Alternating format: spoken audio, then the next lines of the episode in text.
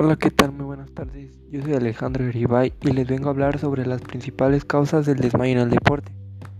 Bueno, el colapso de los deportistas es un fenómeno relativamente habitual, ya que en estas disciplinas de resistencia, sobre todo cuando se compite en condiciones de altas temperaturas y en un lugar de mucha humedad, en ocasiones el colapso en ellos es leve y no supone la pérdida de conciencia del deportista, ya que ésta mantiene sus plenas facultades mentales y signos vitales normales pero en otras ocasiones pasamos a causas más graves, ya que el deportista sufre calambres, desorientación, confusión, inestabilidad.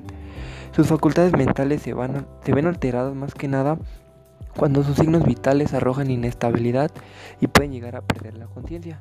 Los casos más graves de colapso representan una amenaza muy seria para la salud y provocar incluso la muerte, por lo que el diagnóstico y la intervención rápida de los especialistas médicos es primordial para la recuperación del deportista afectado.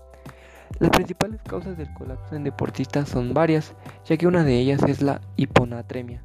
Esta se produce cuando la concentración de sodio en la sangre cae a un nivel demasiado bajo, lo que provoca de forma súbita una inflamación del cerebro que puede poner en riesgo la vida del deportista. Esta suele estar asociada más que nada a esfuerzos muy prolongados en el tiempo, ya que como lo es un maratón, que en ellas son situaciones en las que se producen grandes pérdidas de sodio a través del sudor y al mismo tiempo que se ingiere una gran cantidad de agua. Otra causa puede ser la, puede ser la deshidratación, ya que esta es uno de los factores que tiene mayor incidencia en el rendimiento deportivo y puede conducir o favorecer el colapso en deportistas. Cuanto más deshidratado se encuentre el deportista, menor será su capacidad para sudar y por lo tanto por mantener el control sobre su temperatura corporal ya que por ejemplo en los atletas maratonistas estos sufren una deshidratación muy avanzada, ya que el volumen del agua en el torrente sanguíneo baja y puede producirse una baja de la tensión arterial, ya que la función cardiovascular se ve afectada y el corazón tiene dificultades para mantener el volumen de sangre que transporta los tejidos. Esto quiere decir que, por ejemplo, cuando un deportista está en grandes situaciones como lo es, como ya lo mencioné, que es el maratonista, pues su nivel de rendimiento va bajando y esto hace que empiecen a perder fuerza. Otra principal causa es el golpe de calor, ya que este es un síndrome de fracaso multiorgánico que se es consecuencia de la elevación de la temperatura corporal por encima de los 40 grados centígrados y la desorientación, la fatiga intensa, los vómitos, las diarreas, la frecuencia cardíaca y la respiración acelerada son señales de alerta. Si no se trata adecuadamente, el afectado puede sufrir un fallo multiorgánico y caer en coma y fallecer. Otra causa principal es la hipotensión postural. Esto quiere decir que sea un agotamiento extremo. Esta es una causa de las más, más principales, ya que son leves de colapso y sucede generalmente al cruzar la meta, ya que esta consiste en una incapacidad para estar de pie o andar sin ayuda, sufrir mareo, desfallecimiento, desmayo, justo al acabar el esfuerzo, como consecuencia del bombeo muscular que mantiene el retorno venoso durante la carrera. La sangre se acumula en la piel y en las extremidades y esta no llega a la fuerza necesaria al sistema central y al cerebro.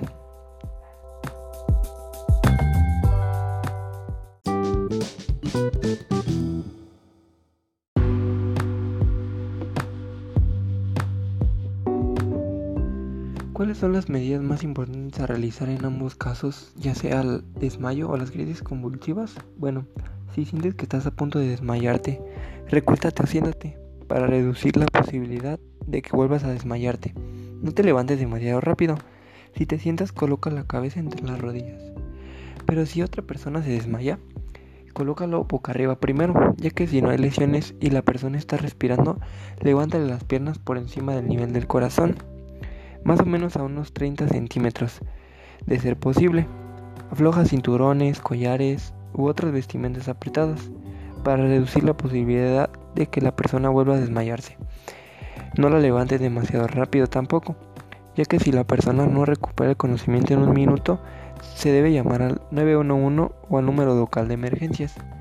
Después verificar si respira. Si la persona no respira, comienza con la reanimación cardiopulmonar ya que también debes llamar al 911 o al número local de emergencias. Continúa con la reanimación cardiopulmonar hasta que llegue la ayuda o hasta que la persona comience a respirar. Si la persona es una caída a causa de desmayo, trata cualquier bulto, moretón o corte de manera adecuada, controla el sangrado aplicando presión directa.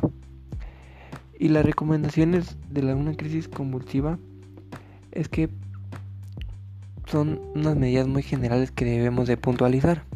Una de ellas es que no debemos refrenar a la víctima, no colocar nada entre los dientes de la víctima durante un ataque, por ejemplo los dedos, no mover a la víctima a menos que esté en peligro y no administrar nada por vía oral hasta que hayan cedado a las convulsiones y la persona se encuentre totalmente consciente y alerta. Si es la primera vez que, presenta una convulsión, debemos llevar al paciente al médico al instante para que descarte de medio la posibilidad causa y pueda actuar en consecuencia. Por último, decir que no existe una manera específica de prevenir los ataques. Si son convulsiones de repetición, se pueden acomodar un casco para evitar lesiones cerebrales. Se puede evitar el consumo de drogas y alcohol. Los epilépticos o pacientes que presentan otro tipo de patología deben tomar la medicación y seguir las recomendaciones de su médico.